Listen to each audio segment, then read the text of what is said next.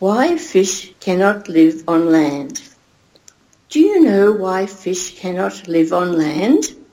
The answer to this question is very curious. Every living thing, a man, animal or fish, must have air or die. But when a fish comes out of the water, where there is very little air, into the open air, it dies of lack of air. It dies on land for lack of air, just as a man may be drowned in the water. But why cannot the fish breathe the air when you put it on earth? Why must it die for lack of air when there is plenty of air around?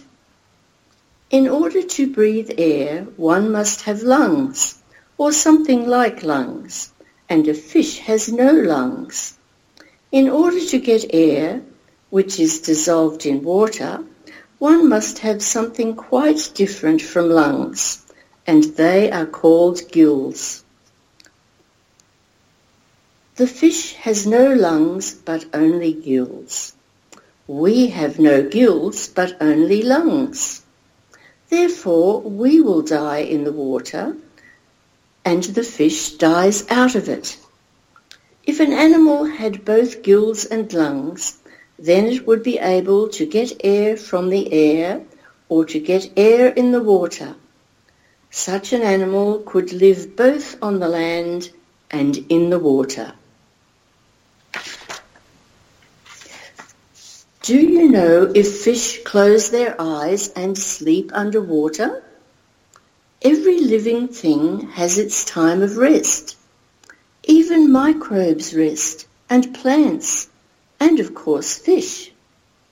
But fish do not close their eyes when they sleep. Why? Because they have nothing to cover their eyes.